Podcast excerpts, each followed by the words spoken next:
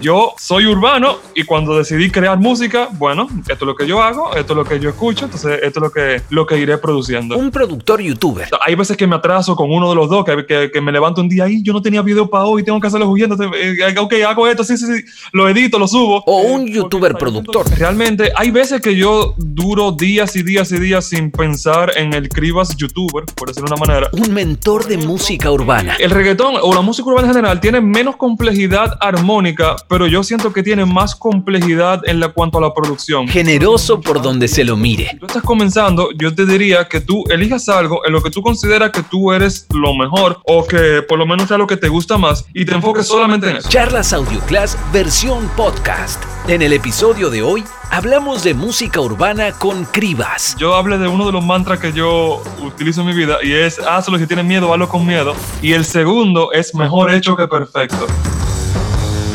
Hoy vamos a hablar de música urbana, vamos a hablar, vamos a hablar de, vida también, de vida de músico, de vida de productor, de vida de youtuber. Hoy vamos a hablar un poco de todo. Es un honor presentarlo hoy acá con nosotros en Audioclass, desde República Dominicana, el gran Carlos Rivas, todos lo conocen como el señor Cribas, bienvenido a Audioclass. Hey, muchas gracias por la invitación y vamos a pasar un momentico aquí tranquilo. Todo el mundo trancado en cuarentena, en su casa, pero eso no quiere decir que uno tenga que quedarse aburrido y, y dejar de aprender. Así que vamos a darle para allá. Qué placer tenerte, Chris. Creo que estamos. Yo ya me puse, empecé medio cortado porque hasta me puse nervioso. de- Bueno, eh, sí, con Cribas estamos en contacto asiduamente y ya hemos hasta armado este, videitos y se van a venir cosas muy jugosas. Y hacía un tiempito que no hablábamos y bueno, este, hoy surgió la posibilidad de hacer esta primera charla que, insisto, yo incluso lo tuve como alumno, como cliente, pero soy su admirador porque su profesionalismo, sus formas de encarar este, su negocio. Ya vamos a hablar durante la charla, pero bueno, comencemos. Cribas, ¿cómo le gusta a, a Cribas definirse? Porque hay mucho, ya lo empezamos a enumerar con Martini, hay mucho más. Si, si tú supieras que cuando me hacen esa pregunta, a mí me cuesta como, como decir algo siempre, porque yo, yo me he dado cuenta que a, a mí, a mí me gusta mucho aprender.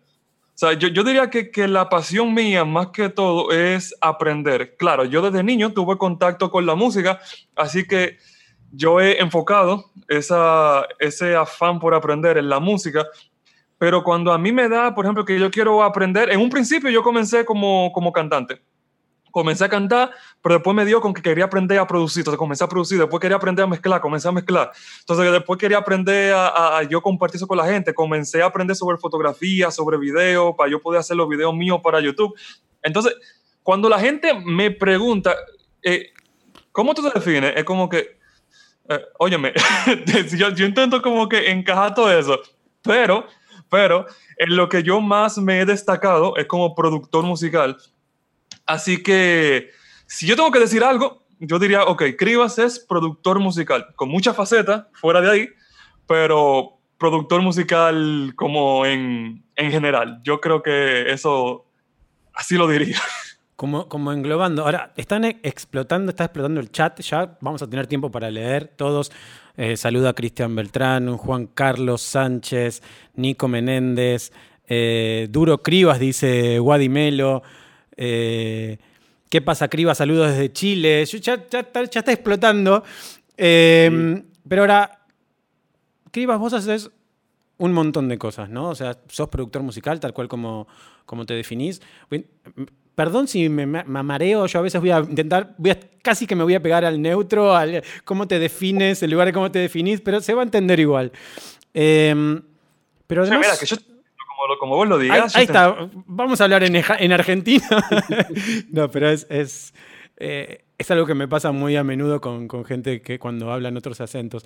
Em, Ahora, te definías como productor musical, pero también sos docente, sos mentor, sos, eh, sos youtuber, sos influencer, tenés más de 150 mil seguidores en YouTube.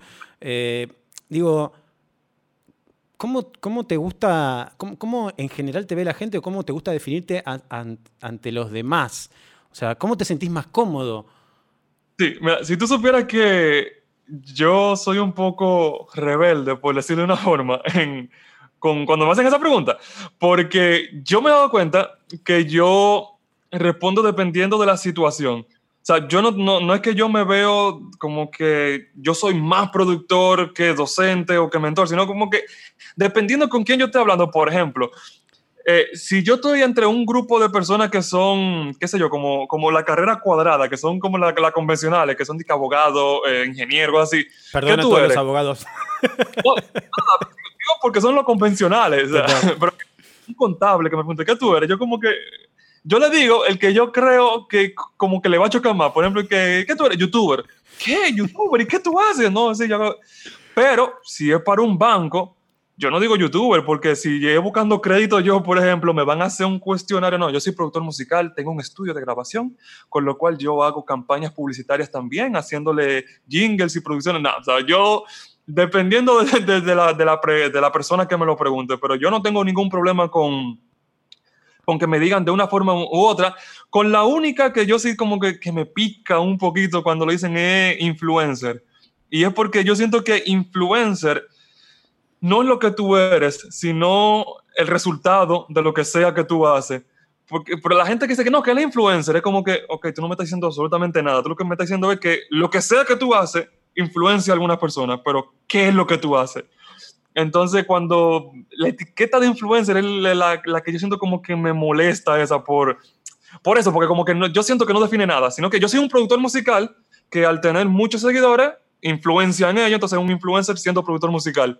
Pero influencer solo, como que mm, esa es la que yo siento que, que menos me, es que me creo, gusta.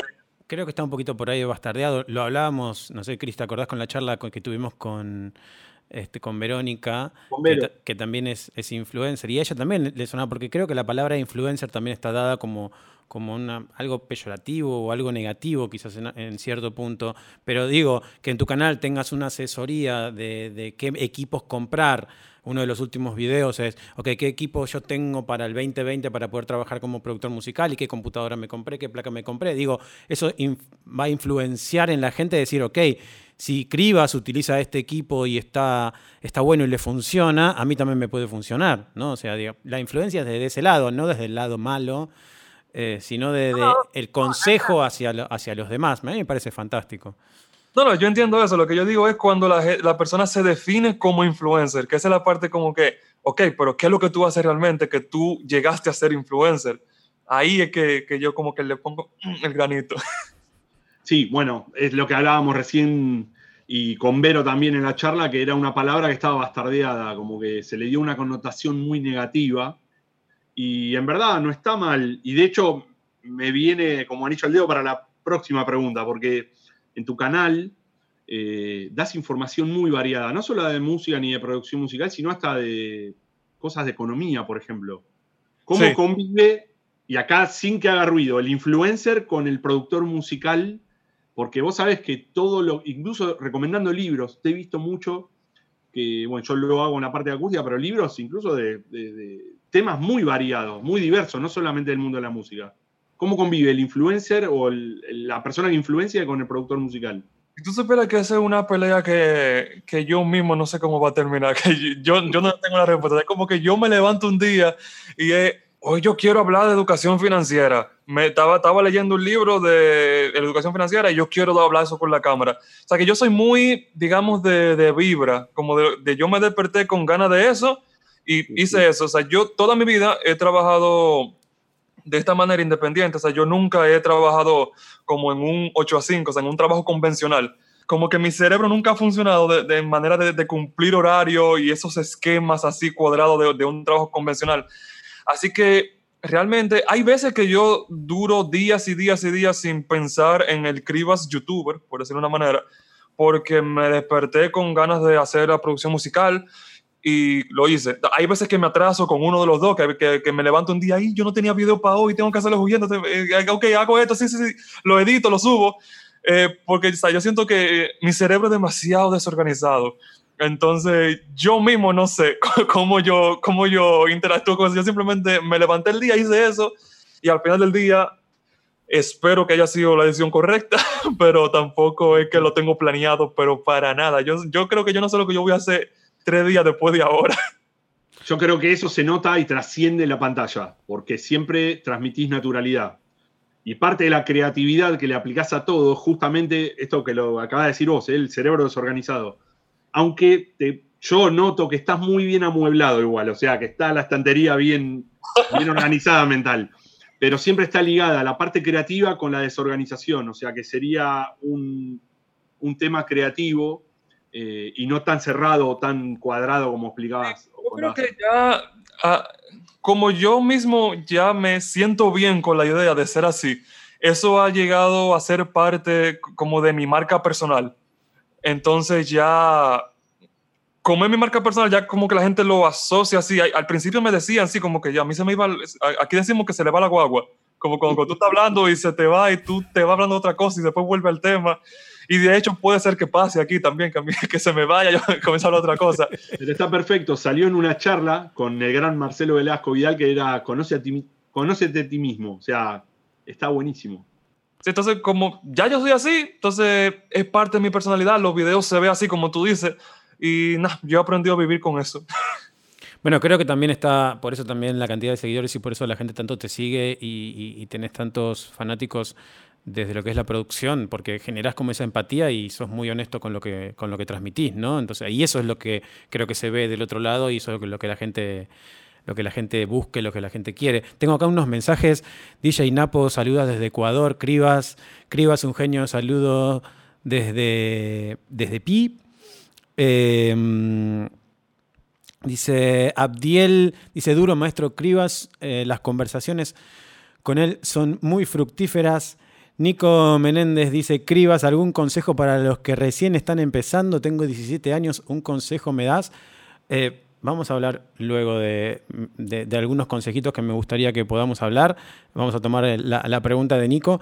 Este, saludos desde Chile, dice. Y Gustavo Vende dice, saludos desde la Patagonia. Hay gente de todos lados. Ahora, si empezamos a hablar un poquito de música urbana, yo no, quiero que la charla sea estrictamente de música urbana, sino que tenga que ver con un montón de, cosas, porque realmente haces un montón de cosas.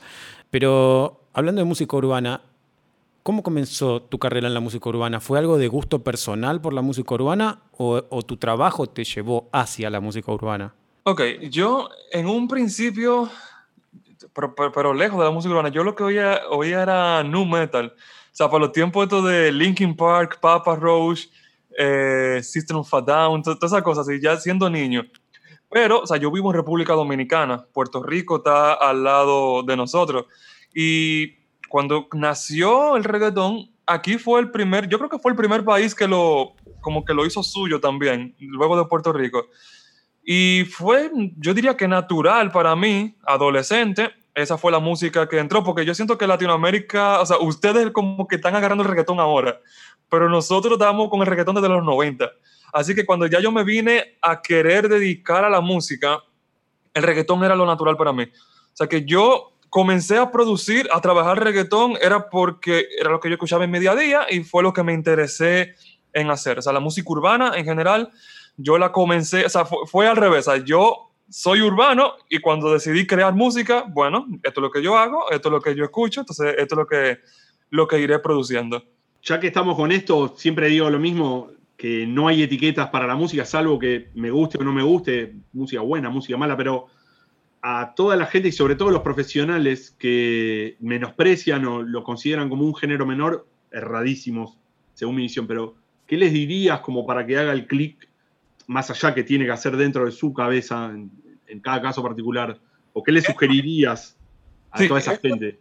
Que, que yo creo que la tienen muchos músicos y yo lo que diría es que hay música para todos los momentos, así mismo como, o sea, yo, yo tengo clarísimo que el reggaetón es menos complejo eh, armónicamente que otro género como por ejemplo el jazz, que, que son lo que generalmente como que le pica así el reggaetón, el jazz, el rock.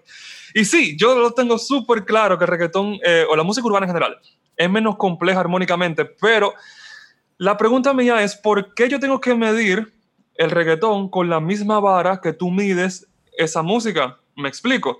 El reggaetón, claro, no es un género que tú lo pones en tu casa, en, tu reproductor, te sientas con una copita de vino a, degustar una canción de reggaetón. No, o sea, no fue hecho para eso, no, nunca va a serlo. Pero de la misma manera, cuando tú, o sea, por ponerte un ejemplo, tú acabas de hacer un trabajo, te lo aprobaron y tú vas a una discoteca a celebrar, tú no vas a oír jazz. O sea, no, o sea, hay música para diferentes lugares. Y, por ejemplo, eh, el reggaetón o la música urbana en general tiene menos complejidad armónica, pero yo siento que tiene más complejidad en cuanto a la producción. Por ejemplo, cuando yo estudié la eh, grabación, edición y mezcla, yo me encontraba súper fácil mezclar una canción de rock, porque cuando tú grabas a un rockero, el guitarrista va con el sonido que quieres. él te dice, pon el micrófono ahí y ya, así es que tiene que sonar mi guitarra. Cuando tú estás trabajando con un productor, eh, con, una, con un cantante urbano, él te dice, yo quiero un sonidito brillante que haga como tin, tin, tin, y tú tienes que buscarla, de, de, dónde yo voy a sacar ese sonido, tengo que, crearlo desde cero.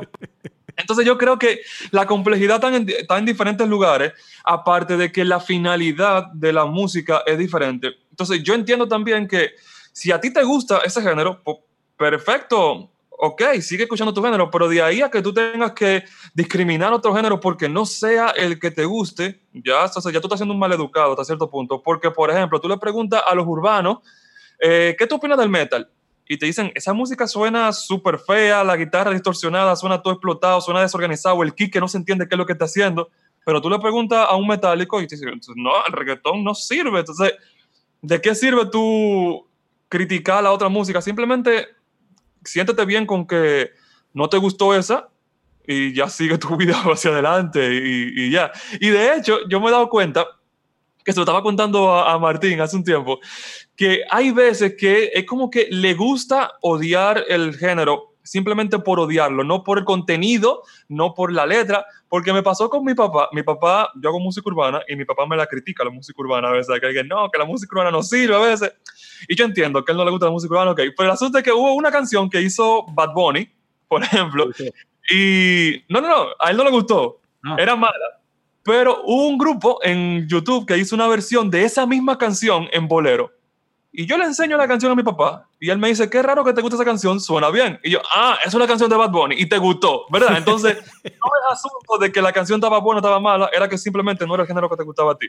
Y ahí ya yo, por lo menos con mi papá, yo lo confirmé que, que no es el género, digo, que sí es el género, que no es la, el contenido de la música ni nada, sino que no te gustó, punto, no te gustó. Pues si te la ponen en tu género, probablemente te guste también. Quizás hay un poco de prejuicio, ¿no? También más allá de que sabemos que, quizás la música tiene un contenido o, a veces extremadamente violento o sexual, que incluso eh, temas con, música urbana hechos ahora por mujeres, donde también tienen como esa cosa de, la, vuelta, digamos, a, lo que, a lo que estábamos acostumbrados.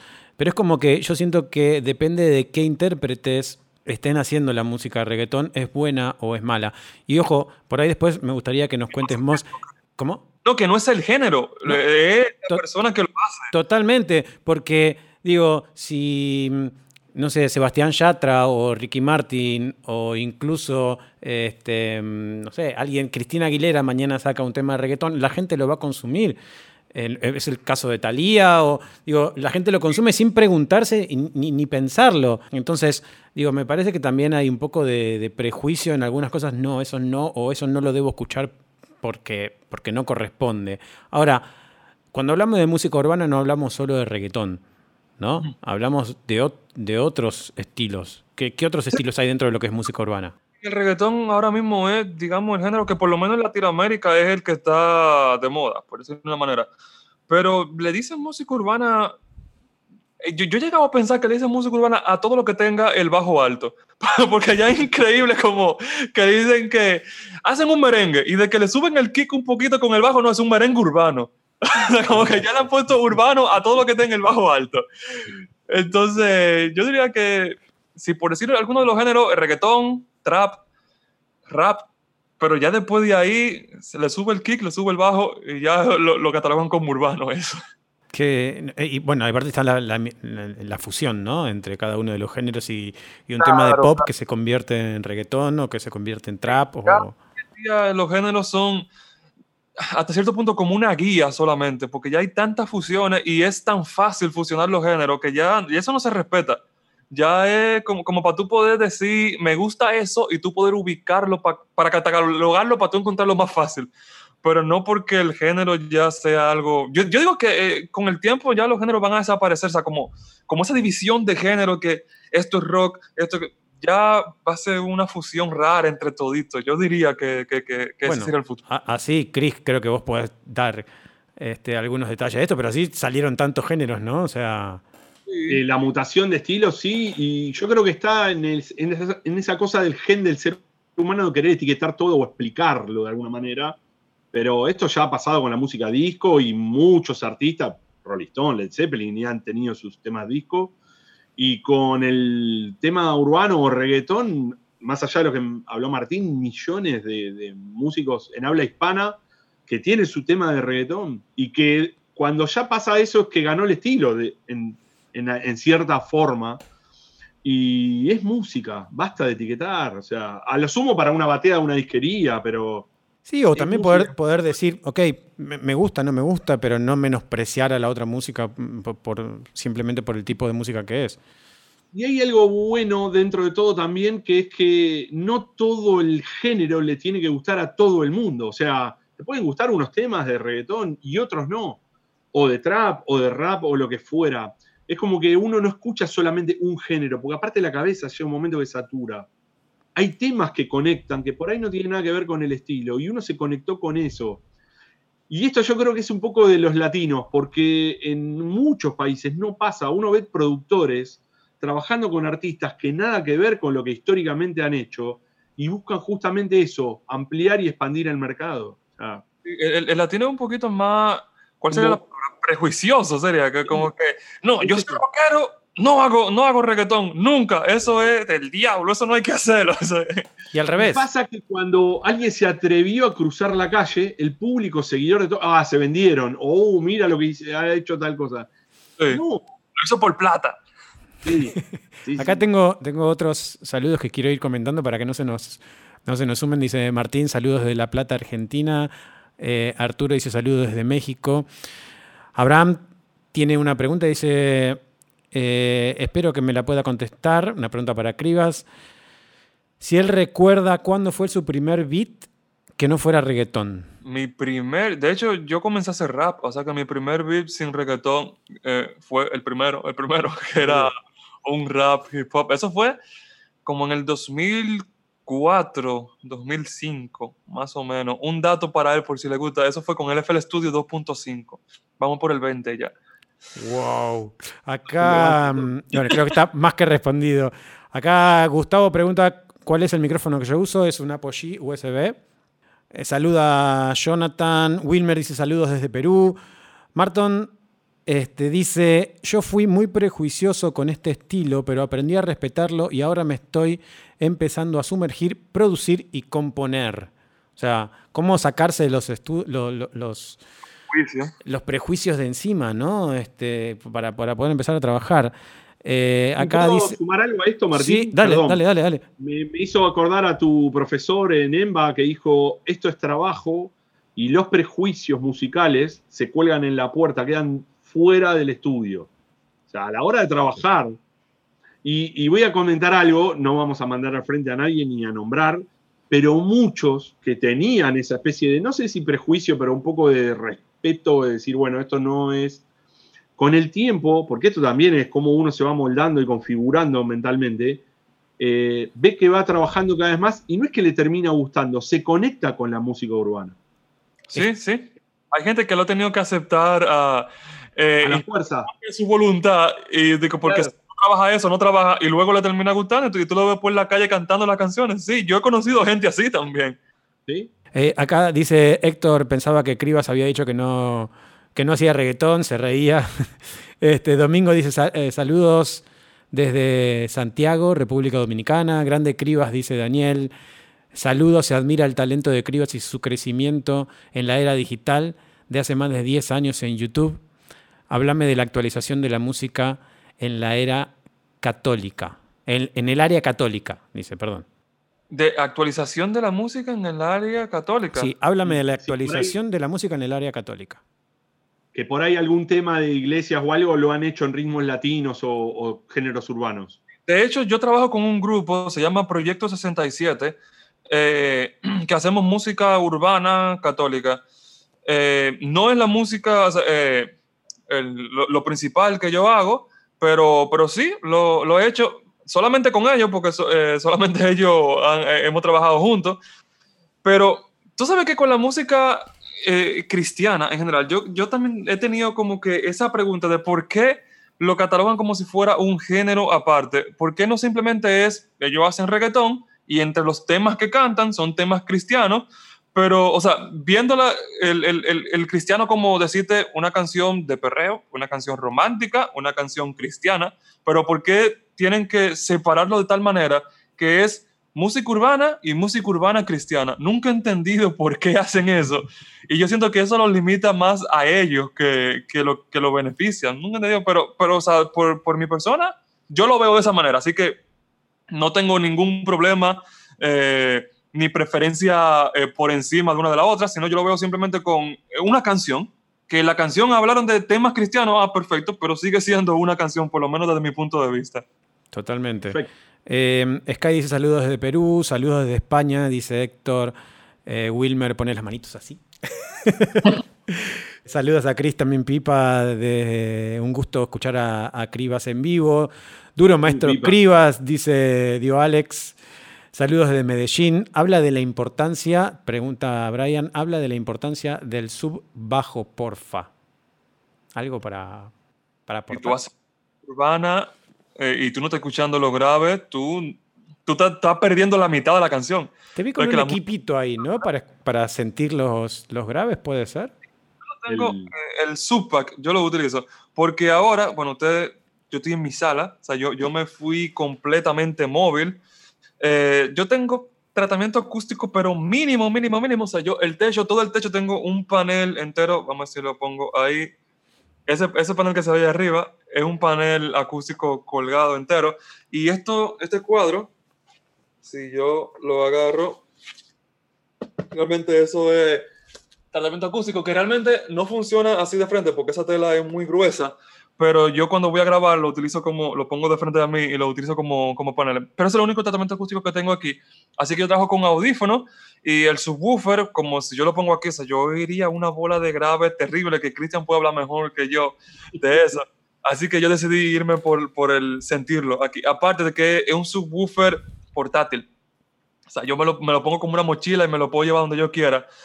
Y, pero, pero sí, o sea, sí, es súper importante tú, tú poder escuchar lo, lo grave y poder trabajarlo, porque es que la música urbana, el elemento más importante después de, de la voz es el kick y el bajo.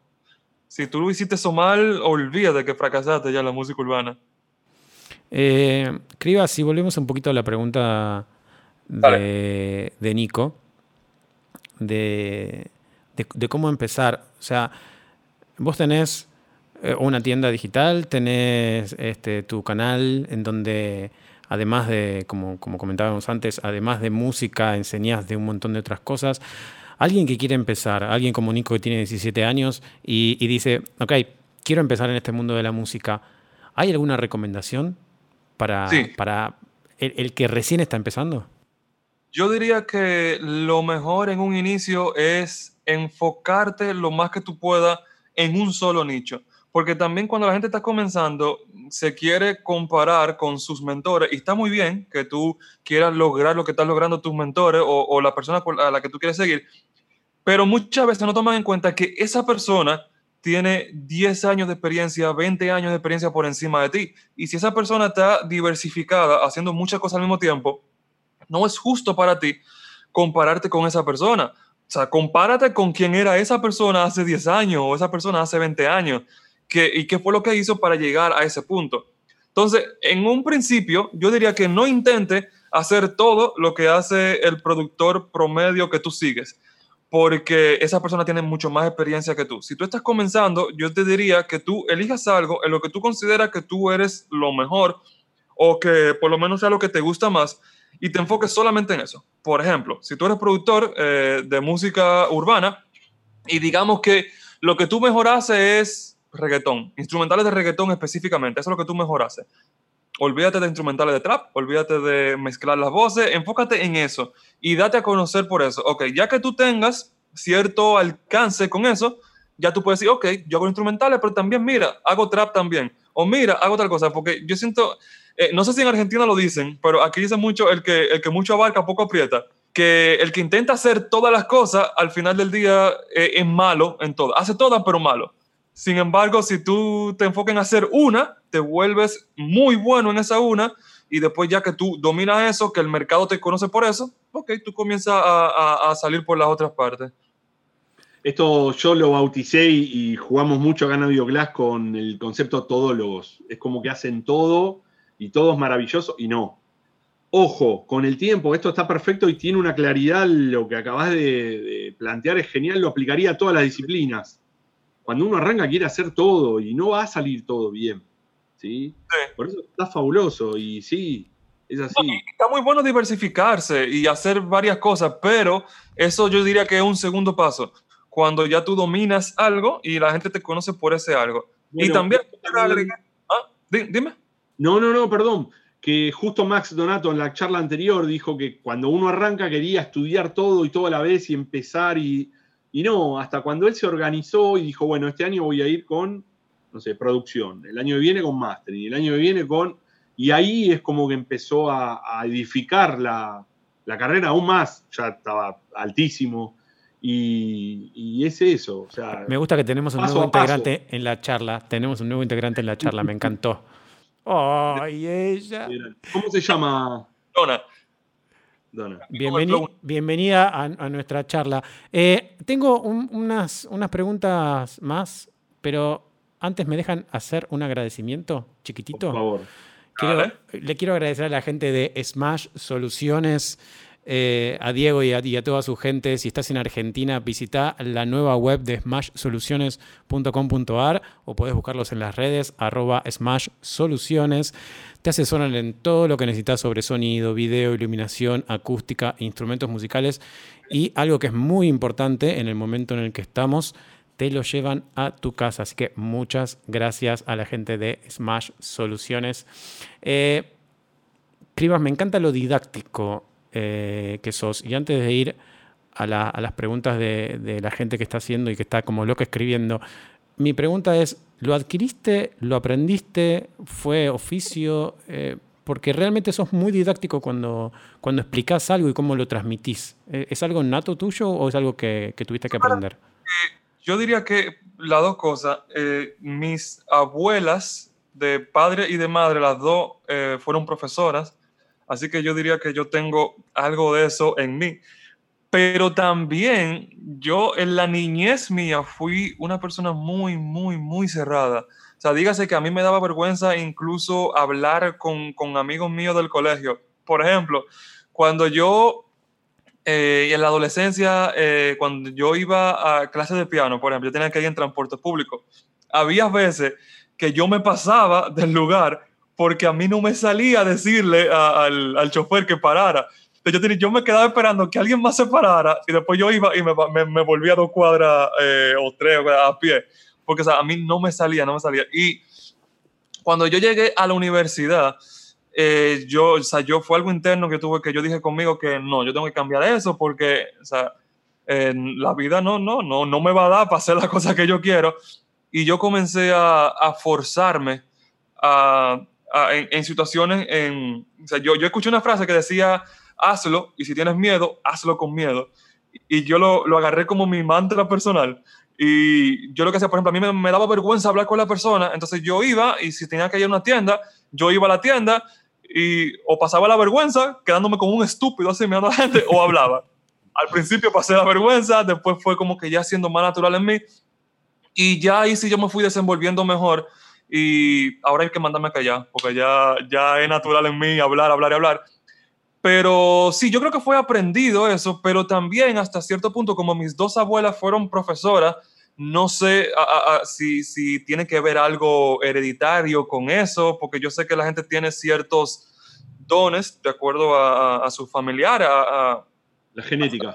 Yo siento que fue aprendido para mí porque yo tuve que esforzarme a ser la persona que habla, pero también soy consciente que tuve profesores por los dos lados, entonces no sé hasta qué punto darme el mérito a mí. Igual ese mensaje de, enfrentar ante el miedo me parece que es, genial, fantástico. Eh, tengo saludos de Santiago, también de República Dominicana. Isaías dice, habla de hasta cuándo se debe utilizar la técnica de barrido en ecualización. Seguramente tienes algún video en tu canal que explica eso, ¿no? Pero algo que puedas decir. Eh, la técnica de barrido, para los que no saben eh, por el nombre, es cuando tú agarras el ecualizador, tú subes una frecuencia y comienzas a moverlo para los lados para, para tú escuchar dónde está lo que tú quieres escuchar y después tú entonces bajarlo o subirlo, depende. Yo tengo una relación de amor y odio con la técnica de barrido porque yo siento que muchas personas agarran el ecualizador y hacen el barrido para encontrar el problema. O sea, no es que escucharon el problema y barrieron para ubicarlo, sino como que la, está sonando el audio y lo suben y ah, aquí hay algo. Claro que tú escuchar una resonancia si tú le subiste 20 decibeles a ese sonido. O sea, es obvio que tú vas a encontrar una resonancia ahí. Entonces, yo diría que no hasta cuándo, sino desde cuándo tú lo utilizarías. Sería como mi recomendación. Es que tú la utilices cuando tú escuchas el problema antes de, la, antes de hacer el barrido. Que no es que tú subiste el sonido, el volumen y buscaste y encontraste algo, sino que, ok, yo escucho que en la frecuencia media grave hay algo ahí. Hago el barrido para ubicar dónde está ese algo que yo estoy escuchando, pero no utilizar el barrido como primer lugar para encontrar un algo. Yo diría que así lo veo yo personalmente. Eh, ah, acá pregunta Víctor, ¿en qué parte de República Dominicana vives?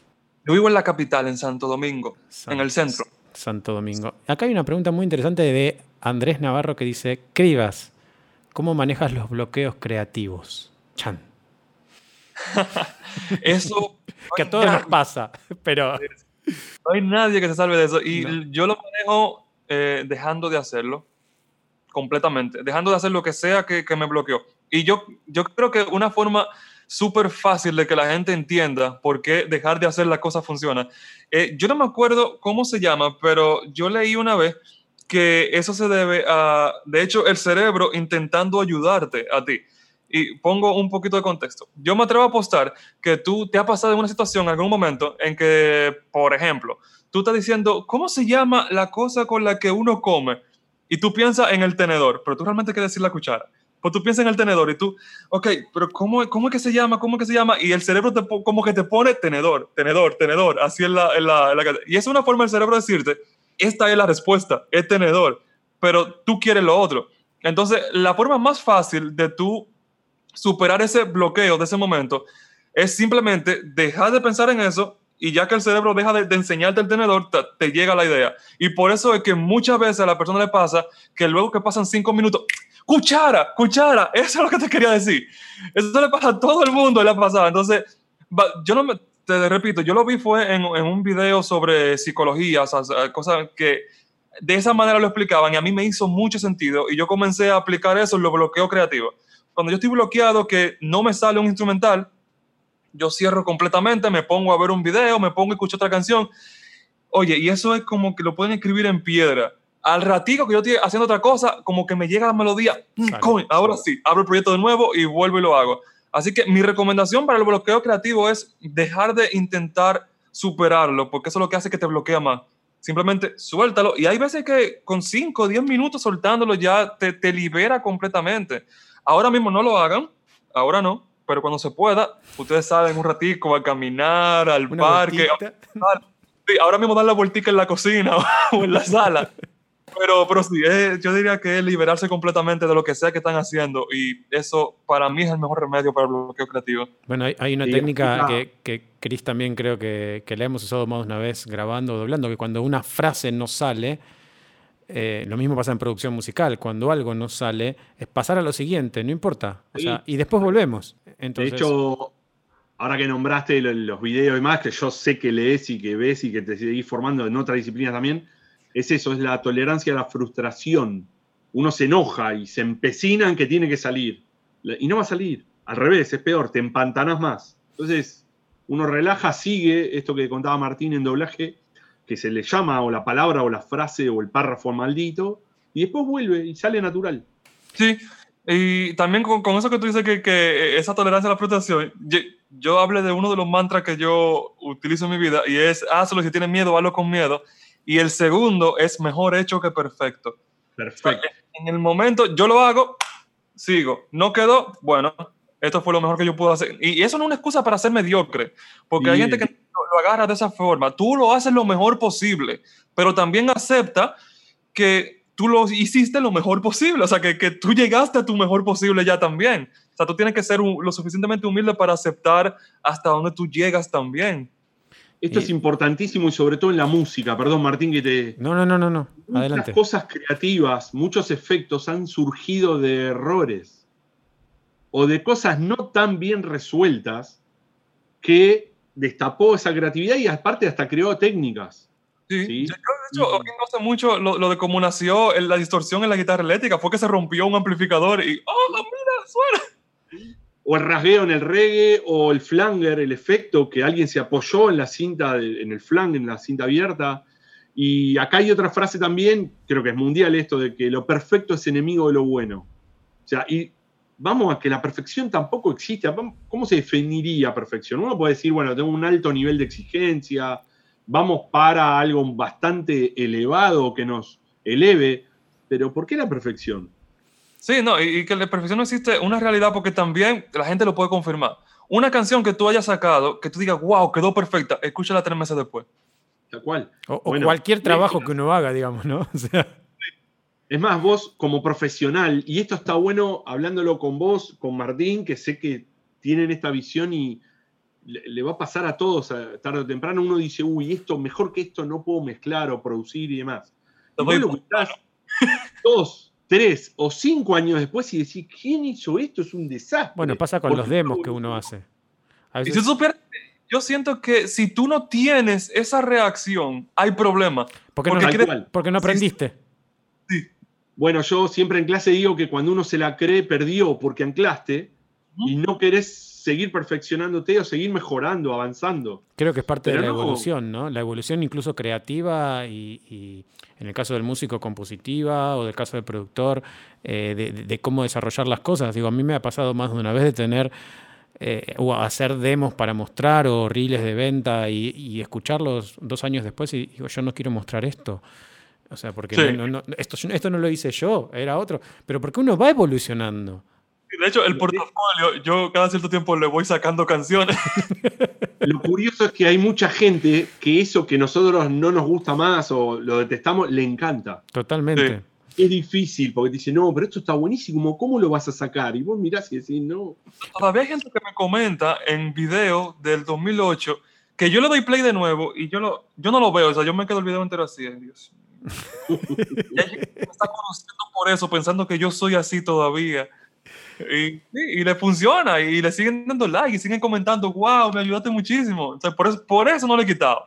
Porque Pero- si no hace... Pero esa evolución, esa evolución es hermosa y es necesaria. Eh, El que no pueda evolucionar así, por más que uno le dé recomendaciones o, o la recomendación que has dado hace un rato de cómo empezar, eh, pero ese es el comienzo. Pero después hay, hay, un, hay un camino por recorrer que es muy extenso y, y a veces no de todo fácil. O sea, y, y tiene que ver con eso, con permitirse evolucionar y querer evolucionar. Sí, y, y yo creo que, que también algo que la gente tiene que tener claro es que tiene que darse la oportunidad de ser malo. O sea, no es que tú vas a ser malo toda la vida, pero tú tienes que darte la oportunidad de tú saber que si tú intentas algo nuevo, vas a ser malo en eso. Eso es normal y, y de hecho es, es casi por ley que si tú intentas algo nuevo, te va a salir mal. Lo haces la segunda vez, te va a salir un poquito mejor. Lo haces la tercera vez, te va a salir un poquito mejor. Hasta que tú logras la maestría en, en eso que tú intentaste hacer. Pero tú no pudiste haber llegado a la maestría si no te diste la oportunidad de ser malo en eso. Totalmente. Acá em, Abraham dice, ah, tiene una pregunta y tiene que ver un poco con lo que comentaste antes de salir a caminar por la cocina. Dice, ¿puedo hacer una voz para... Voy a intentar de traducir lo que dice, pero ya sea para trap o para reggaetón o todo lo que se incluye en la música urbana, usando el micrófono de los audífonos. Saludos desde México, dice Abraham.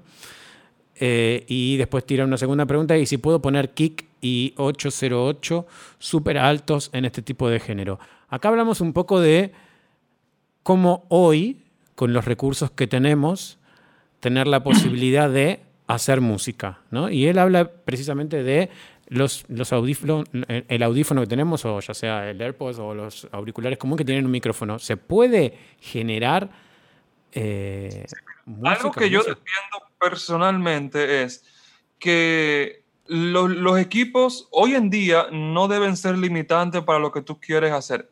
Obviamente, el micrófono que trae tu audífono no va a sonar igual que un Neumann U87, claro que no. Pero tampoco tú necesitas un Neumann U87 para comenzar. Tú puedes comenzar perfectamente con lo que tú tienes, porque hay gente que sigue aplazando eso, sigue aplazándolo porque no tiene el equipo necesario y al final del día ni aprende a hacer las cosas ni consigue el equipo. Entonces se queda sin hacer nada. Entonces, aparte de eso, no, si ustedes eh, pueden buscar en internet el, un video que hicieron de Charlie Puth, que él habla cómo hizo Attention. Eh, eh, ¿Cómo que dice la canción? Na, na, na, attention. Charlie Puth. El asunto que llegó Billboard allá arriba y hay mucho sonido de esa canción que él lo grabó con el micrófono del celular.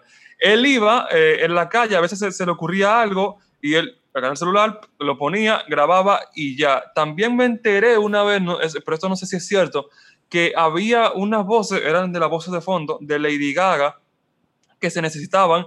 Ella no estaba en el estudio y ella lo grabó con el micrófono de su MacBook y se lo mandó al ingeniero. Claro, no era la voz principal, era la voz de fondo, se, se dejaba por ahí atrás, pero lo hizo.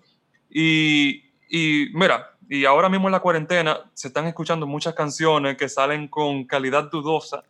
Así que yo creo que, como hablaba con Martín anteriormente, ese tipo de cosas se va a normalizar, porque ya la cuarentena puso a todo el mundo al mismo nivel. Todo el mundo está trabajando con lo mismo ahora mismo. Los cantantes súper famosos están trabajando con lo que tienen en su casa. Claro, ellos pueden tener un micrófono mejor que tú en su casa, tienen más dinero, pero están trabajando. Al final del día, lo que va a, resaltar sobre lo otro es la, la, técnica, la, la, información que tú tengas aquí arriba. Así que sí, se puede trabajar perfectamente con lo que tú tienes, pero si tú tienes la oportunidad, comienza a, a mejorar esos equipos.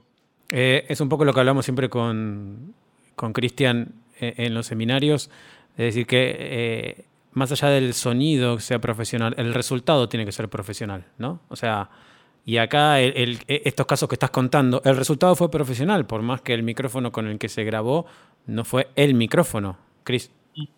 No, que Carlos lo dijo de otra manera, el procesador más importante de todo, no solamente de la música, que es el cerebro humano, tiene que saber cómo trabajar con los elementos que tenga a mano, las herramientas que son eso, para sacar el trabajo y hoy está buenísimo esto porque muchos, muchos músicos que antes decían, no, hay que ir a grabar el estudio y nada más, y no salir, y nunca tocaron una perilla, un fader y mucho menos un panpot, hoy se están grabando. Eh, yo el otro día estaba hablando con un actor de doblaje que no, era muy ducho con la tecnología y me decía, no, me estoy dando como porrazos con esto, y le decía, pero estás aprendiendo. O sea, estás aprendiendo algo nuevo y que esto en muy poco tiempo ya vas a empezar a grabarte vos solo. Y, me manda ahí con el WhatsApp algún, eh, como, como, una, un, como un agradecimiento mediante este, dibujitos. Y no lo veía él así. Y le digo, no, no, seguí. Y, y esto es importante porque lo estabas mechando vos recién, de que el error y el equivocarse es parte del aprendizaje. De hecho, hasta lo acelera. ¿sí? sí el decir, bueno, volvemos con el tema de la tolerancia a la frustración, a nadie le gusta equivocarse, pero vos de lo que te equivocaste no te olvidás más. Nunca más. Y entonces lo vas a tener muy presente a la hora de este, volver a trabajar. Es verdad que a uno también puede aprender haciendo las cosas bien, pero es como que se olvida más fácilmente de eso, porque sale natural lo bien. Hay veces que te salen las cosas bien, pero tú no sabes por qué te salió bien hasta que te salió mal. Eh, ah, por eso fue que me salió mal. Es que es parte del instinto y de esta naturalidad, de esto cuando Martín te preguntaba de, esta cosa didáctica y la claridad a la hora de hablar y de contar tus experiencias y de también bajar los conocimientos. Yo creo que era así, o sea, hay algo innato en vos, puede estar en el ADN, en la, en la descendencia familiar, pero también lo vas perfeccionando y lo vas mejorando, o sea, yo creo que es todo. De... Porque como dice John Maxwell, el talento no es suficiente. no que me agarre trabajando siempre, tal cual. Eh, eh, también para cerrar lo que, lo que tú dijiste, eh, yo, yo estoy leyendo un libro ahora que se llama Aprendiendo de los Mejores, que es como un extracto de muchas frases de que ha dicho gente mucho más inteligente que nosotros tres juntos, que ha logrado muchas cosas en la vida. Y una de las frases, de, no recuerdo quién fue que la dijo, pero era, cuando haces algo, pueden suceder dos cosas, o lo haces bien o aprendes. O sea que viéndolo de esta manera, el fracaso no es algo que te pasa, sino es una decisión. Porque es fracaso solamente si tú lo consideras fracaso. Porque si tú sigues, ok, yo aprendí todo aquí y sigue para adelante, no fue un fracaso, fue una enseñanza. Mentalidad, papito. Total, año más, añado a esto que está el dicho y de la gente exitosa te lo dice, que la gente que, entre comillas, es exitosa por la visión de los demás, ha fracasado más. Sí. Esto de decir, lo hago y lo intento, no importa cómo salga. Si no, es experiencia. Y es eso, es conocimiento. Eh, tengo explotado el chat. O sea, algunas me las voy a tener que saltear, pido disculpas, pero em, dice Cristian Beltrán, Cribas, ¿qué paso debemos seguir como artista independiente, muy importante hoy, al momento de registrar una canción? Bueno, yo estoy del lado que yo, o sea, yo no soy el que registra la canción, así que yo no sé si yo sea la mejor persona para para decir eso, porque yo trabajo en la producción, o sea, ya la canción la registra mayormente el cantante, yo lo que hago es que firmo mi parte del contrato, el split sheet, la cosa, eh, yo diría, y también yo sé que eso depende mucho del país, porque los países tienen Iba a decir eso. leyes. Eh, por ejemplo, no sé dónde es, pero si es de República Dominicana, eh, o para los dominicanos que estén viendo, eso se hace, el registro se hace en la ONDA, la Oficina Nacional de Derechos de Autor, ONDA. En Argentina, en Argentina se hace en SADAIC y depende, me parece que tiene que ver con. Audicapif.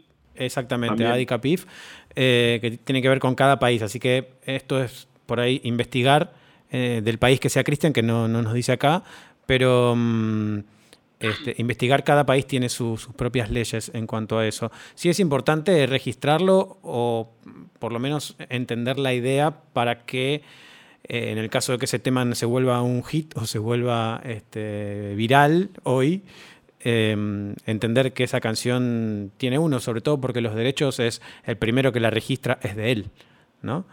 Pero eh, también, cosa que, que yo veo que me lo preguntan mucho, por si acaso es la duda de él, tú no obtienes los derechos de autor. Cuando tú creas la obra, tú tienes tu derecho porque fuiste tú que la creaste. Cuando tú la registras, lo que tú haces es hacer un registro público de que tú fuiste el creador de, esa obra. Pero no es que el gobierno te da los derechos, como que toma tu derecho para tu obra. No, tus derechos son tuyos porque tú la creaste.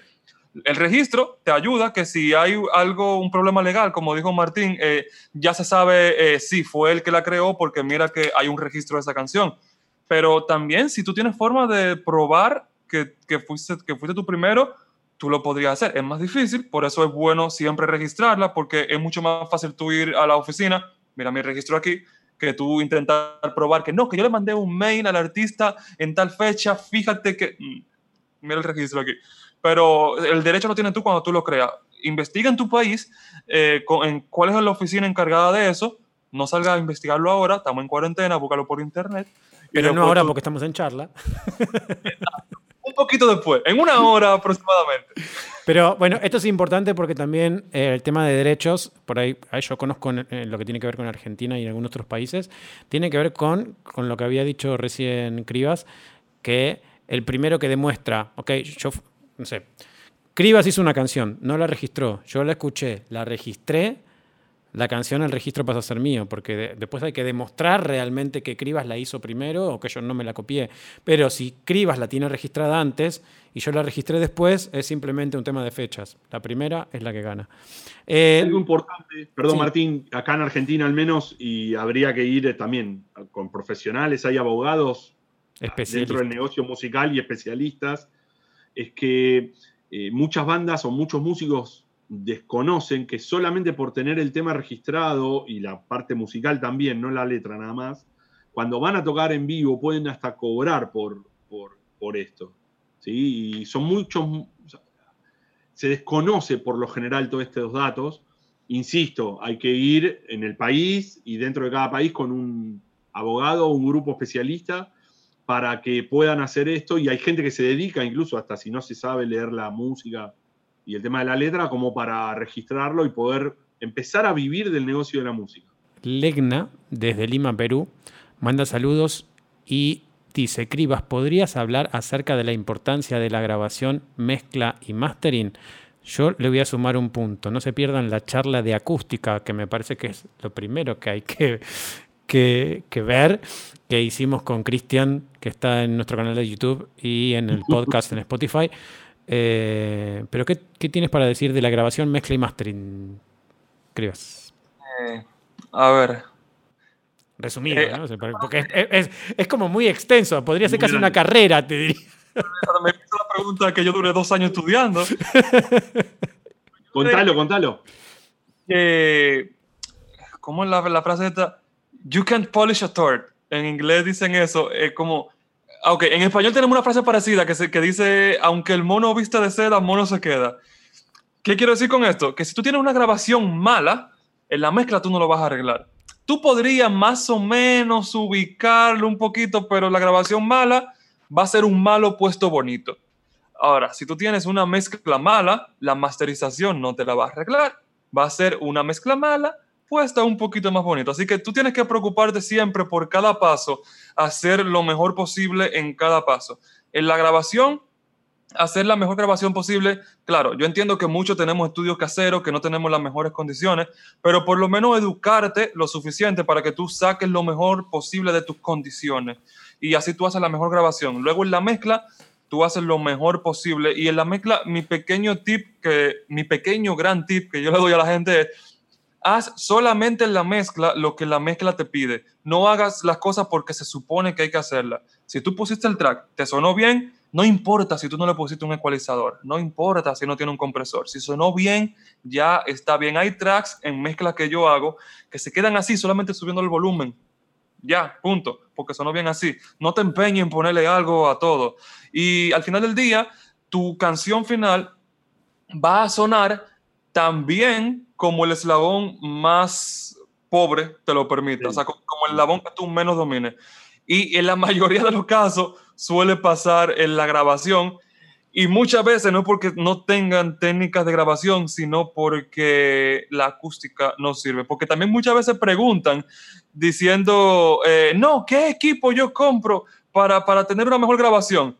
Y tú le preguntas qué equipo tienen y tú ves que un micrófono no es el mejor del mundo, pero es decente, pero están grabando en algo que suena como un baño trancado. Entonces, nunca tú vas a, a tener una voz de calidad ahí, por más ecualizador, por más eh, cosas que le meta. Entonces, hay muchas veces que la acústica es la gran limitante y por eso es que tú te pasas la mezcla como que tapando errores del lugar de grabación en vez de tú hacer que suene bonito. Claro, todas las técnicas son, son, son necesarias. Tú tienes que saber técnicas de grabación, tienes que saber técnicas de mezcla, tienes que saber técnicas de edición, pero tampoco te olvides que cómo tú lo grabas influye muchísimo en lo que tú estás grabando. Yo voy, acá lo iba a contar al final, pero lo puedo contar ahora. Chris, es, tu lugar ahí. No, no, no, pero es para recomendar algo de, de Cribas, no mío. Eh, Cribas hizo un video en el que le preguntaban eh, cuál era el mejor plugin y demás, que tengo que agradecer porque es casi el tres años después me siguen llegando preguntas y, trabajos solamente porque Cribas me recomendó en un video, que fue el primer estudio que habíamos hecho allá en el 2015, hoy nos acordábamos. Y él explica de una forma tan clara, vuelvo con el tema de la claridad, tan concisa, como ahora lo resumió en menos de un minuto, en el video creo que eran cinco o seis minutos, de por qué la importancia del espacio acústico a la hora de trabajar, tanto sea en la grabación como en la mezcla. Olvídense la parte que me recomienda a mí, que igual yo le voy a estar eternamente agradecido, porque vuelvo a repetir, tres años después este, me siguen llegando consultas, pero es importantísimo cómo él lo vivió el antes y el después y lo sigue recomendando. O sea, podemos tener los mejores elementos, pero si el lugar es como que no le estoy sacando jugo, o a veces no es el lugar, es el espacio que yo estoy ubicado dentro de ese lugar, que no es el más adecuado, tiene resultados que por ahí un metro hacia la izquierda o en otro lugar donde no sea tan conflictivo hacen mucho mejor el resultado. también hay muchas veces que, que tú te das cuenta que, que, tienen un buen dominio de las técnicas y que toman buenas decisiones, pero tú tomaste una buena decisión en base a lo que tú estabas escuchando, pero si lo que tú escuchaste fue malo, la decisión va a quedar mal al final. Y no es porque tú no lo hiciste bien, sino porque tú escuchaste algo malo. Por ejemplo, llevándolo un poquito a contexto, si tú estás en una habitación que tú tienes lo grave súper exagerado, tú le bajas lo grave. Sí, fue una buena decisión bajarle lo grave, pero es que no se necesitaba. Fue tu habitación que te hizo bajarle lo grave. Entonces eso pasa también en las grabaciones, que tú, ok, grabaste y tú en la mezcla estás haciendo malabares para tú quitar la reverberación, cuando la solución era grabar sin reverberación en un principio. Lo que pasa es que hay un mito eh, y esto es algo que, constantemente nos dicen a veces cuando, cuando, empezamos nuestra carrera, es, ah, en la grabación no importa, se arregla en la mezcla. Y después en la mezcla, ah, no importa, se arregla en el mastering. No, si no tenemos un buen producto de entrada, es muy difícil tener un buen producto de, de final. O sea, que hay cosas que se pueden arreglar y cosas que se pueden mejorar, sí, pero es como que acabas de decir, Cribas. O sea, hay, temas que por ahí yo, si lo tengo bien mezclado, ni siquiera tengo que tocarlo en el mastering, pero para eso tengo que escuchar exactamente lo que está sonando. Y para escuchar lo que está sonando, necesito tener una acústica acorde a lo que estoy haciendo. Entonces, eh, es toda una cadena de cosas. No hay como, ok, eh, lo ideal es esto. Hay una cadena de, elementos y de conocimiento que hay que tener para llegar a un resultado final. Y es mentira que se arregla en el mastering cuando tengo un producto muy basura de entrada. que tampoco la gente se vaya con la idea de que estamos diciendo que sus canciones son malas solamente porque tienen acústica mala. No, no. Se vayan con esa idea. Pero lo que pasa es que la acústica suele ser como lo más menospreciado dentro, dentro de todo en la cadena, porque la gente solamente está pensando en comprarse el mejor micrófono, en comprarse la mejor interfaz, en comprarse los mejores monitores y la acústica para cuándo. Bueno, ahí están. Hablabas vos del eslabón, el eslabón más débil va a tirar todo para abajo. Y volviendo otra vez a los resultados profesionales, porque si yo quiero que mi tema suene feo, roto, porque es una ocasión de protesta y quiero que suene roto y también el resultado es profesional y quizás yo tengo que hacer una grabación sucia, porque voy a llegar a un mejor resultado hacia el final, pero hay que pensar y, digamos, volvemos otra vez a la cabeza, ¿no? La cabeza como elemento más importante en el momento de tomar decisiones.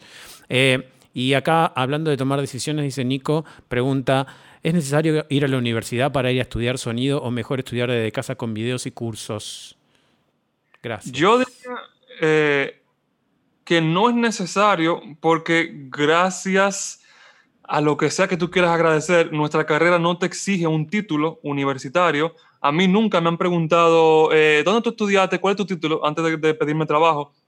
Pero, pero, lo que sí pasa yendo a una universidad o yendo a un instituto, ya sea online o presencial, es que tú no estás reinventando la rueda. Porque si tú estás aprendiendo por tu cuenta, tú, tú puedes aprenderlo, claro que sí, pero tú, tú vas a intentar algo no te va a funcionar, vas a intentar otra cosa, no te va a funcionar, vas a intentar otra cosa, sí funciona, ok, ya sé hacer esto. Intento esto, me funciona. Ah, ok, pero tú vas acumulando fallos y fallos que si tú vas a una universidad o si tú vas a un instituto, ya alguien se tomó el tiempo de decir, mira, nada de esto sirve, esto es lo que sirve, toma. Y tú en un año puedes aprender lo que te hubiera tomado 10 años a ti aprender. Entonces, no es necesario pero te ayuda muchísimo. Tú, la decisión que tiene que tomar la gente es que, ¿qué vale más para ti? ¿El dinero que te va a costar la universidad o el tiempo que tú vas a invertir aprendiéndolo por tu cuenta?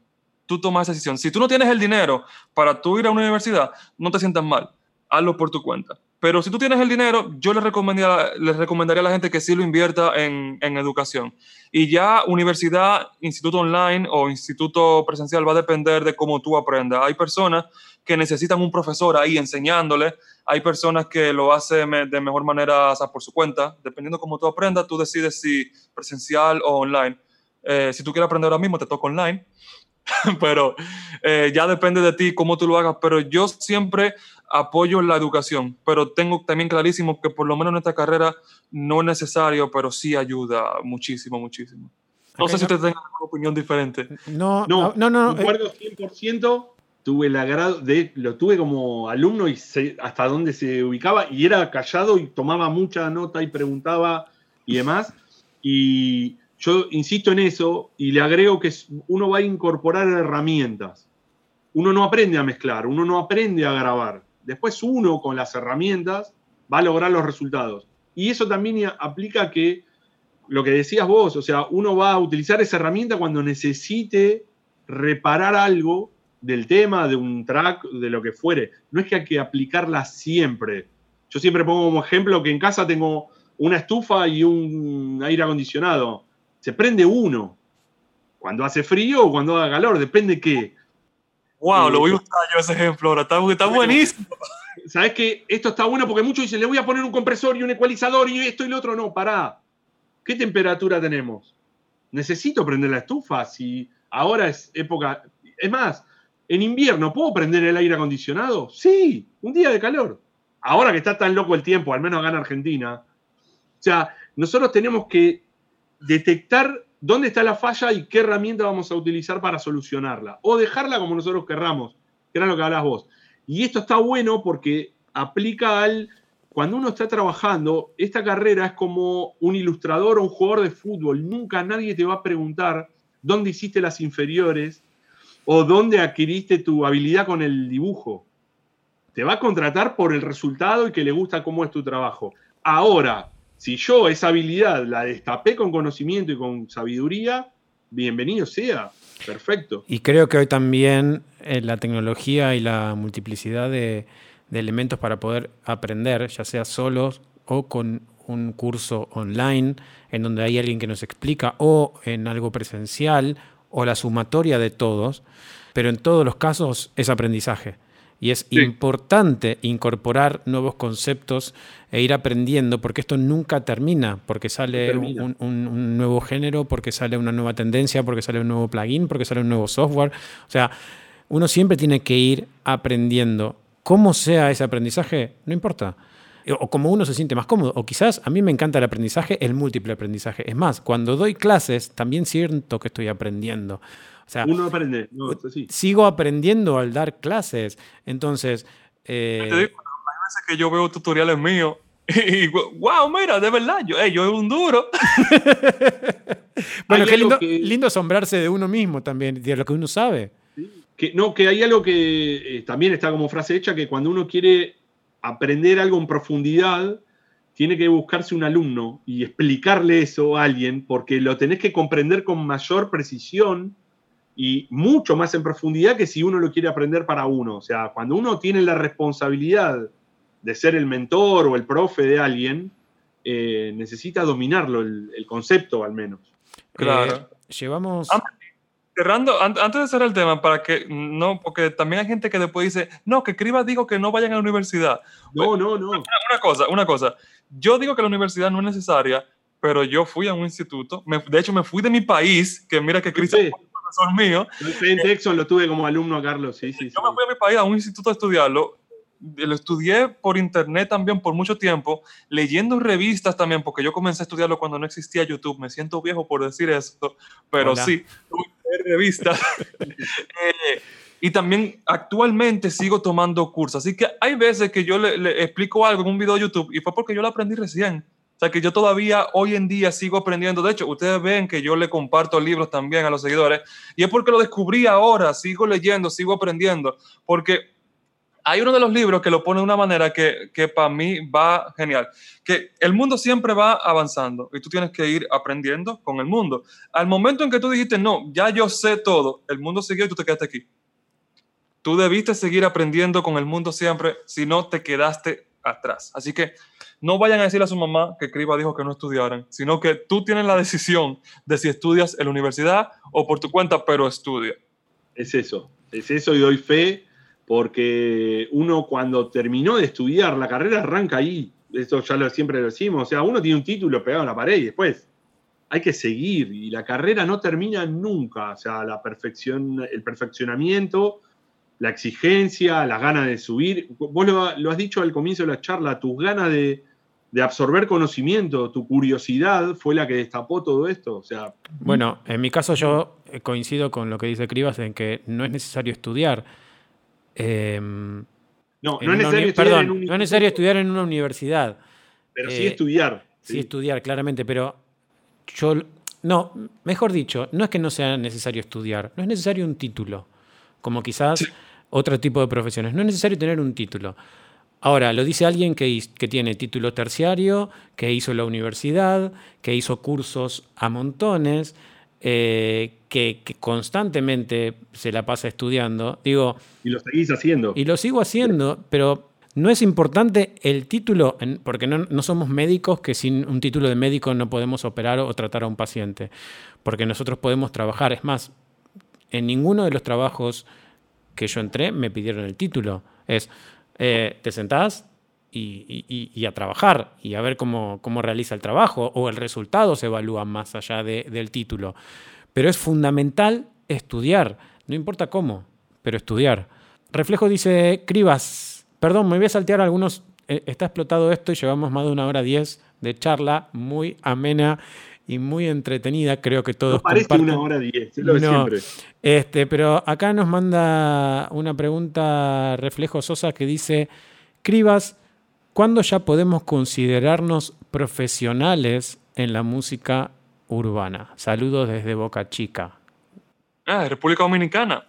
Boca Chica aquí en República Dominicana. ¿Qué eh, pregunta? Según la del diccionario, el momento en que tú cobras, o sea, que tú recibes dinero por eso, ya tú eres un profesional. Que seas un buen profesional o un mal profesional, ya eso va a depender de la persona que te pagó. Porque eh, hay personas que pueden considerar que yo soy muy buen profesional y hay personas que dicen que mi trabajo es una mierda.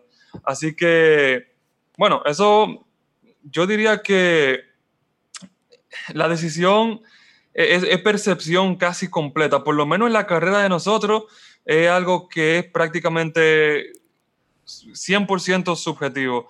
Así que yo simplemente me preocuparía porque lo que yo estoy haciendo me gusta a mí, le gusta al cliente que yo se lo estoy entregando y seguir practicando para ir mejorándolo con el tiempo. O sea, yo tampoco me preocuparía de que, no, yo a partir de ahí ya voy a ser profesional.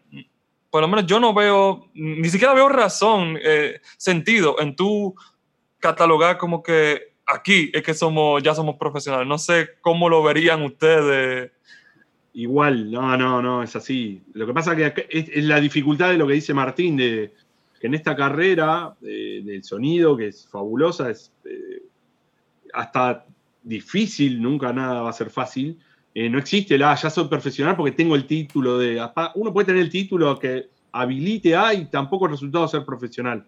O sea, va a depender de un montón de factores. Y sí, es bueno, con que el cliente quede conforme y la paga esté acorde, uno ya puede decir, este, estoy trabajando en el mercado profesional y después seguir mejorando. Este tema me habilita a otro que lo hemos hablado en algún momento, pero está bueno porque, aparte que admiro cómo te manejas con los fanáticos, con las cámaras, con los cursos y demás, cómo llevas el tema de los haters, ¿sí? que hoy es tan común. Eh, sobre todo, bueno, cuando ven a alguien explicando de una manera muy fácil, amena, sencilla, didáctica y con una claridad que, no, es, no es usual. No, y yo creo que aquí en, la música se ven más. En, la música no, en el arte en general. En arte en general. Objetivo, porque por ejemplo en matemática 2 más 2 son 4 y el que diga que es 5, ok, vamos a hacer hate con eso porque no es 5, es 4. Pero en la música no hay música buena o música mala, ya depende de quién la escucha. Entonces sí, hay, hay en todo lado, pero primero una cosa, yo, los haters que me dejan comentarios en YouTube, a YouTube no le interesa si el comentario fue bueno o malo, es una interacción, así que él, aunque él no lo quiera, me está ayudando. Hay veces que yo le doy incentivo para que me sigan comentando en, los mensajes, que, que no, que tú no sirves. Ah, sí, cuéntame más y se incomodan y siguen comentando. Y ellos están haciendo que YouTube le enseñe más mis videos porque siguen comentando. Y lo segundo es que eh, yo no recuerdo dónde yo lo vi, pero me hace mucho sentido. Y es que la crítica siempre es de abajo hacia arriba. Nunca es de arriba hacia abajo. O sea, tú nunca vas a escuchar a Bill Gates criticando a un pequeño empresario de que está haciendo un mal trabajo. No, siempre es el que le pasa por el lado, ay Dios, pero mira, ese ni siquiera sabe servir las cosas, ¿cómo él cree que puede tener un negocio? Pero tú no tienes un negocio, él está haciéndolo. Entonces, al final del día, el que hace, el que sabe hacer las cosas, si te va a corregir, casi nunca es diciendo, lo tuyo no sirve. Casi siempre es, mira, yo lo hago de esta manera, pruébalo, a ver qué tal te pasa a ti. Así que la mayoría de comentarios de haters son gente que están por debajo de ti. Y yo siento que se oye mal decirlo de esa manera, pero es que eh, es una realidad. O sea, eh, la crítica casi siempre es de abajo hacia arriba, porque la crítica de esa manera, o sea, cuando, cuando porque también hay que, hay que ser claro, tampoco tú eres el mejor del mundo y que nadie te va a criticar, pero cuando sale desde el punto de vista como un hater, como que tú lo ves como que este tipo está, simplemente está jodiendo, eh, casi siempre esa gente lo hace por envidia o, por, o, porque tiene resentimiento, que tú estás logrando lo que él quisiera lograr y él siente que su manera es la correcta y no lo está logrando, pero tú sí, entonces hay que criticarte a ti.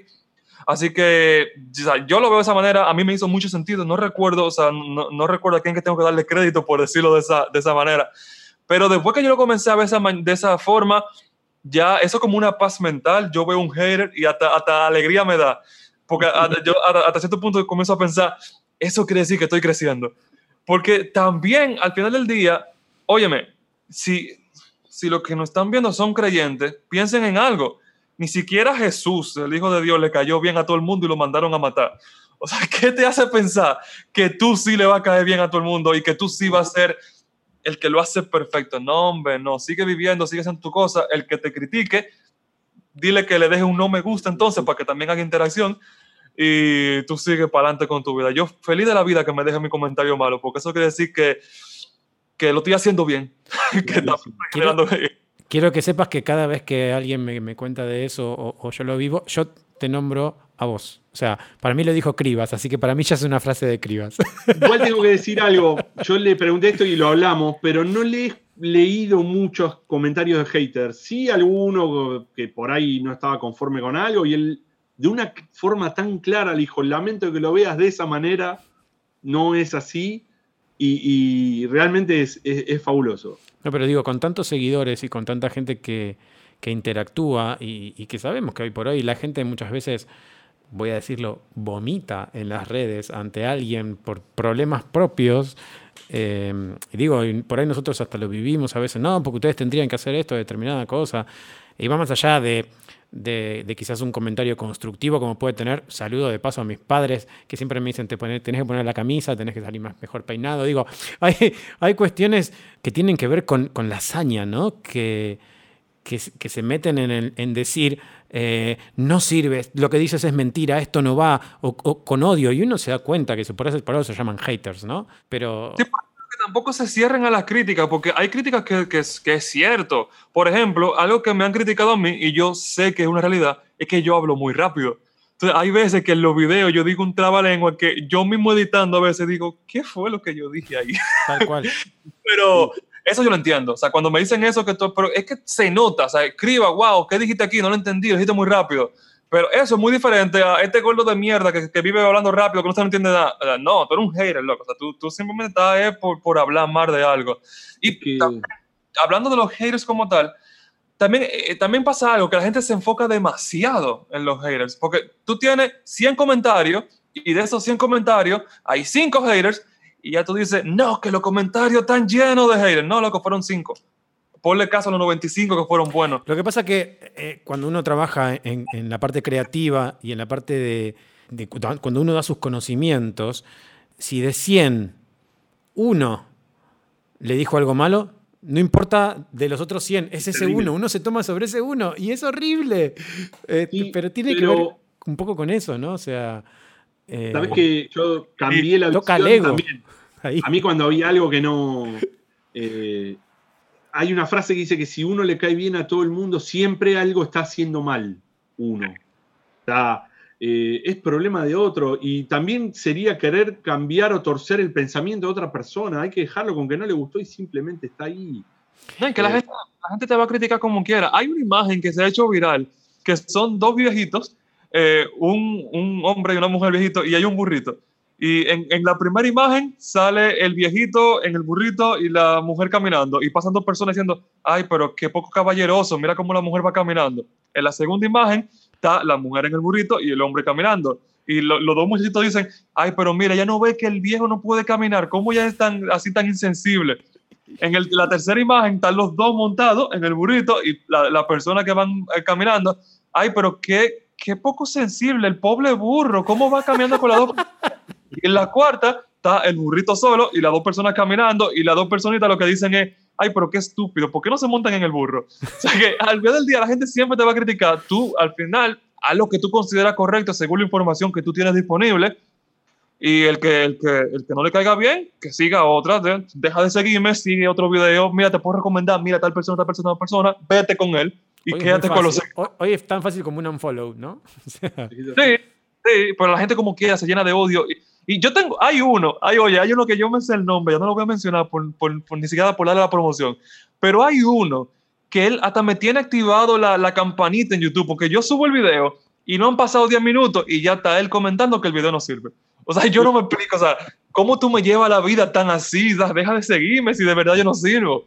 Es, yo me una, lo... relación, una relación amor-odio. Yo siempre digo, uno no hace estas cosas, o es una pérdida de tiempo y de energía tan grande. Eh, los haters por lo general salen como hablaba Martín, con una ametralladora y empiezan... y uno lo ve en una red, en otro video y en otra cosa. Y, no solo con uno, a veces se ensañan, se ensañan y van contra, contra lo que se le, se le cruza en el medio, digamos, no importa qué. Es que aman odiar. Es que es eso. Es eso. Eh, bueno, salgamos del tema hater. Muy rápido. Eh, y vamos, vamos con algunas últimas preguntas. Realmente hay muchas preguntas, perdón a todos los que no, no estamos respondiendo. Eh, dice, David dice, saludo desde México, muchas gracias por este stream. ¿Cómo puedo darme a conocer si no tengo contactos ni experiencia en plataformas de distribución? Ok, eh, yo, si tú me conoces a mí, ya tú puedes saber que se puede porque yo no tengo ningún solo contacto con ninguna plataforma. Eh, lo que yo sí te diría es que busques la forma de estar presente donde están presentes las personas que tú necesitas que te noten. Por ejemplo, si tú eres productor musical, y tú lo que quieres es conseguir cantantes. Hablo de productor musical porque es lo que yo hago, o sea, que este es mi contexto, cada quien que lo lleve a su, que lo, que lo extrapole a, lo que hace.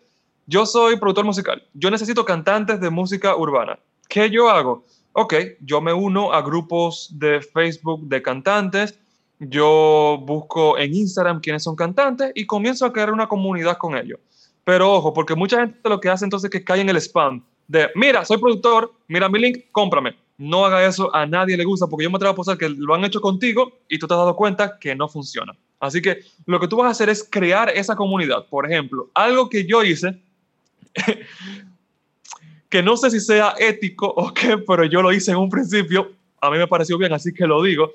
Yo me entraba a los, por ejemplo, digamos que, digamos que Martín es productor musical también y él tiene los mismos clientes que tendría yo. Yo entro y, ok, él hace música urbana, así que los que lo siguen a él probablemente sean cantantes de música urbana.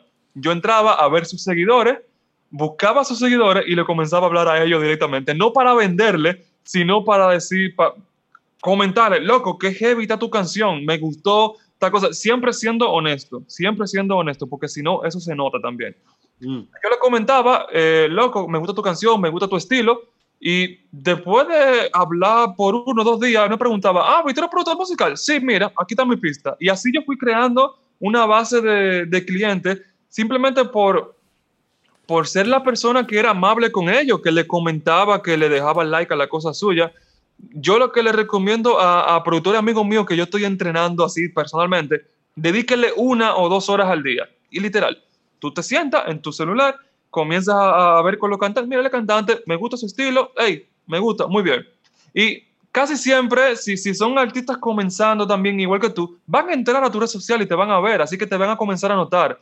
Y cuando te comiencen a notar, ya es una bola de nieve, porque a una persona que tú le trabajaste, le dice a dos, le dice a tres, y esas tres a su vez le dicen a tres, a cuatro, o sea, es una bola de nieve que va creciendo solo. Lo más difícil es comenzar. Y así lo comencé yo en mi canal de YouTube. Fue así. Yo entraba, y yo hacía mis videos así, sin promoción. Yo no he pagado nunca un peso de publicidad. Yo hacía mis videos y yo entraba a los grupos de, producción y de, y de cantantes. Y cuando preguntaban algo, mira, hey, yo le contestaba. Y si, y si quedaba en el tema, que no se viera como que yo estoy haciendo spam, sí, mira, mira, y yo hice un video explicando eso. Si tú quieres, puedes leerlo. Pero no fue que yo entré y, publiqué siempre, hey, nuevo video, nuevo video. Yo lo hice algunas veces, me di cuenta que no funcionaba y dejé de hacerlo. Eh, pero sí, yo diría que, que, sería crear comunidades, a tú eh, interactuar con la gente y eso te va a ir trayendo eh, nuevos contactos. Porque al final del día, esos son los contactos, las personas que tú conoces. Y, acá hay una pregunta de Diego Brand que dice, independientemente del mercado en línea, me gustaría que hablaras sobre cómo cobrar precio a tus servicios. O sea, dificilísimo el tema de presupuesto. Creo que podemos hacer una charla entera de, de Tenemos presupuesto. que hacer una charla. de Vamos a hacer una charla de presupuesto muy pronto. Este, me, me comprometo. Cristian, ¿te parece? Hagamos una charla de, de presupuesto. Fantástico. Eh, Ya lo pero hemos planeado eso. Me Sí. acuerdo que estaba en los planes. está en Ed- plan. Eddie- Pero, ¿qué, qué dirías, Cribas? Mira, yo, yo lo real- a sinceridad, toda mi vida lo he hecho por tanteo. Eh, hay, yo sé que hay técnicas para tú ponerle precio a tu producto, pero yo lo hago por tanteo. O sea, mira, yo comencé a vender instrumentales y eh, el- la primera persona dijo, te lo compro. Yo le pregunté, ¿cuánto tú me das por el instrumental? Me dijo 500 pesos. Eh, que, para que tengan un contexto, esos son aproximadamente 10 dólares. Una producción completa, 10 dólares. Ok. A la siguiente vez, yo le digo al, al siguiente cantante, ¿cuánto tú cobras? 10 dólares. Ah, ok. Me lo aceptó muy rápido. Quizá yo puedo subir. Ok. Al siguiente, 15 dólares. No, no, pero lo podemos dejar en 12 si tú quieres. Ok, 12. Y así, ok, cuando yo en 12, cuando yo veo que me lo aceptaban muy fácil, 15 ahora. Cuando yo veo que me aceptaban muy fácil, 20. Y así yo fui subiendo, subiendo, y yo voy subiendo, y cuando yo veo que la gente tose, "Eh, no, está muy caro. Ok, vamos a negociarlo. ¿Cuál es tu presupuesto? Y ahí yo voy ajustando. Yo no sé si esa es la forma correcta, pero así lo hago yo. Yo voy tanteando con los clientes. Y de hecho, me ha pasado que un cliente me pregunta una cosa una vez, yo le digo un precio, él no hace nada, pero como a los tres meses vuelve y me pregunta, yo le digo otro, y digo, Criba, pero yo te pregunté hace tres meses, ¿por qué tú cambiaste el precio? Inflación, hay tantas cosas, claro. sí, sí, claro, claro, inflación, claro que sí. Yo, yo tengo. A, a- a veces, yo recuerdo siempre un profesor mío de, de- en la carrera de producción musical, eh, hablando de presupuesto, que lo primero que nos dijo es: cuando pasan un presupuesto, si se lo aprueban, van a decir, ¿por qué no pasé más? Y si no se lo aprueban, ¿por qué no pasé menos? Entonces, me parece que como concepto desde mi lado, lo que yo puedo aportar es con cuánto uno se cree que su trabajo es válido y está conforme, ¿no? Digo, porque uno, uno tiene que saber, más allá de las comparaciones, com- cómo uno se compara con el resto, de saber si uno tiene... eh, yo hago, un hago una, una- una pista. Eh, ok, la cobro 10. ¿Está bien 10 para mí? ¿Está- me, siento cómodo cobrándola 10? ¿Bajo qué parámetros? Eh, porque quizás, en realidad, digo, no, por ahí yo la puedo cobrar un poco menos y está bien, o no, yo creo que esta vale un poco más. Entonces, también tiene que ver con eso, ¿no? Estar seguros en el momento de pasar el presupuesto y decir, ok, yo valgo tanto. No importa después si se aprueba o no, porque no tiene que ver con el número, sino con la capacidad de la otra persona de poder afrontar ese gasto. Claro. Entonces, eh, es importante eso también, Chris. No, que esto está bueno. eh, lo, lo voy a expandir un poquito nada más, pero va a venir bárbaro, porque lo difícil de nuestro trabajo, yo ahora estoy en la acústica, bueno, hay materiales y demás, pero la parte intangible, o sea, todo el trabajo intelectual, el plan, lo mismo con la música y demás, es que la gente no está acostumbrada a pagar para obtener algo que no, no lo pueda tocar, que no lo pueda ver, por más que va a escuchar el tema y demás.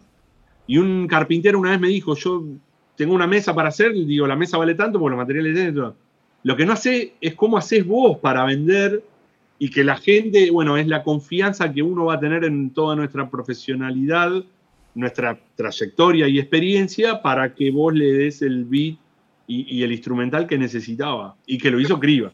Y hay gente que, que, que no tiene claro eso. A mí me pasó una vez que yo estaba trabajando con, eh, con una compañía haciéndole como spot publicitario y ellos me mandaron la voz del locutor y me dieron, "Eh, el trabajo lo necesitamos rápido. Y yo, ok, me mandaron la voz del locutor, yo lo hice y como en 10 minutos se lo envié de vuelta porque era literal la voz del locutor, editarla, ponerle la música, enviar, se lo envié en 10 minutos. ¿Cuánto es? "Eh, no, te lo hago en 100 dólares.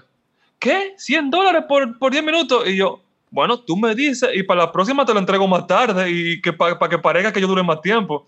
Porque al final del día tú me estás pagando porque yo supe hacer lo que tú me pediste súper rápido. Entonces, mientras mejor yo soy, debería cobrar menos porque soy más eficiente.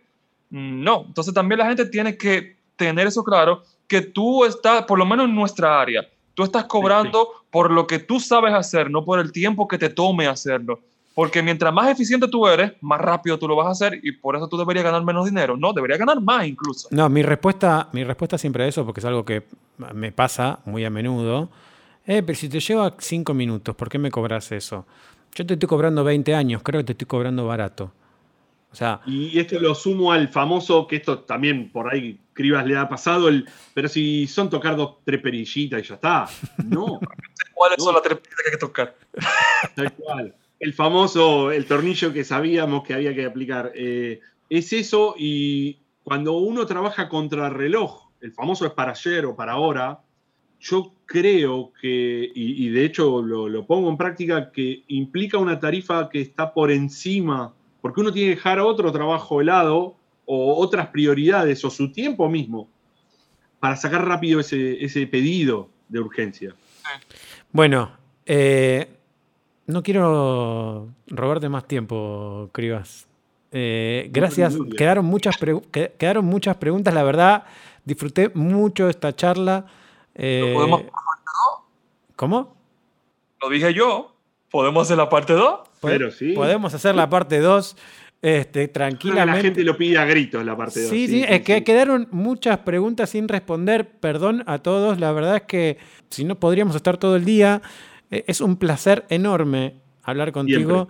Eh, creo que uno aprende mucho, no solamente de, lo profesional, sino de la parte humana y de, la calidad eh, que tenés para, expresarte y, y, la bondad y la generosidad que tenés que se ven en tus videos y por eso tenés los seguidores de tus conocimientos, entregarlos y, hoy compartirlos con nosotros y con la comunidad de Videoclass. Así que desde mi lado, creo, Chris, no sé si quieres algo más decir, pero... Voy a ser muy poco objetivo con todo lo que diga, pero también es mi admiración y reconocimiento hacia Cribas.